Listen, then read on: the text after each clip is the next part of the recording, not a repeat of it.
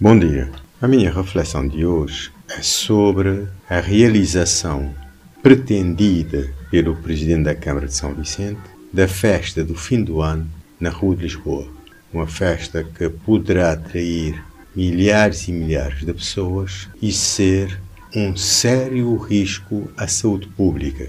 Ter em conta que não só as pessoas estarão aí misturadas, como neste momento em São Vicente vê-se muitos turistas, muitos dos quais vêm iates que não sei há quantos, quanto tempo no mar e que eventualmente poderão ser foco de contágio muito perigoso. E nós, neste pequeno país, nesta pequena ilha de pauperada, não há recursos. Eu convido a refletir comigo sobre esta situação, que exemplifica, no meu caso, no caso é preço, Cabo Verde e São Vicente em particular.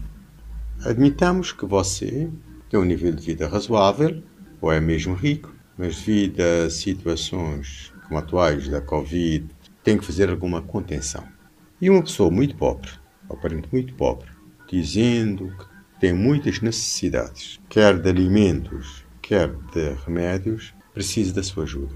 E você, apesar da contenção que tem que fazer, mediante a situação deplorável dessa pessoa, muito pobre, muito pobre, dá-lhe uma ajuda para adquirir remédios e alimentos. Horas depois, vê essa pessoa em grande farra, festas, com bebidas alcoólicas, esbajando o recurso. O que você pensaria dessa pessoa?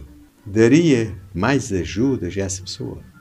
Bem, esta situação reflete a posição de Cabo Verde, país pobre, pedindo ajuda em relação às organizações internacionais como a OMS, Nações Unidas, União Europeia e os outros países a quem Cabo Verde está constantemente suplicando ajudas. Veja-se que a maior parte das vacinas é ajuda os equipamentos escolares é ajuda. Até a formação do pessoal é ajuda. Recursos, boa parte do orçamento do Estado é ajuda. Então, há que ter neste país brio.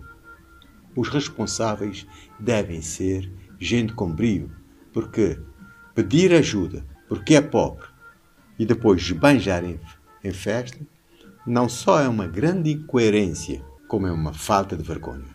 E neste caso, os nossos dirigentes, os dirigentes deste país, estão a pecar todos.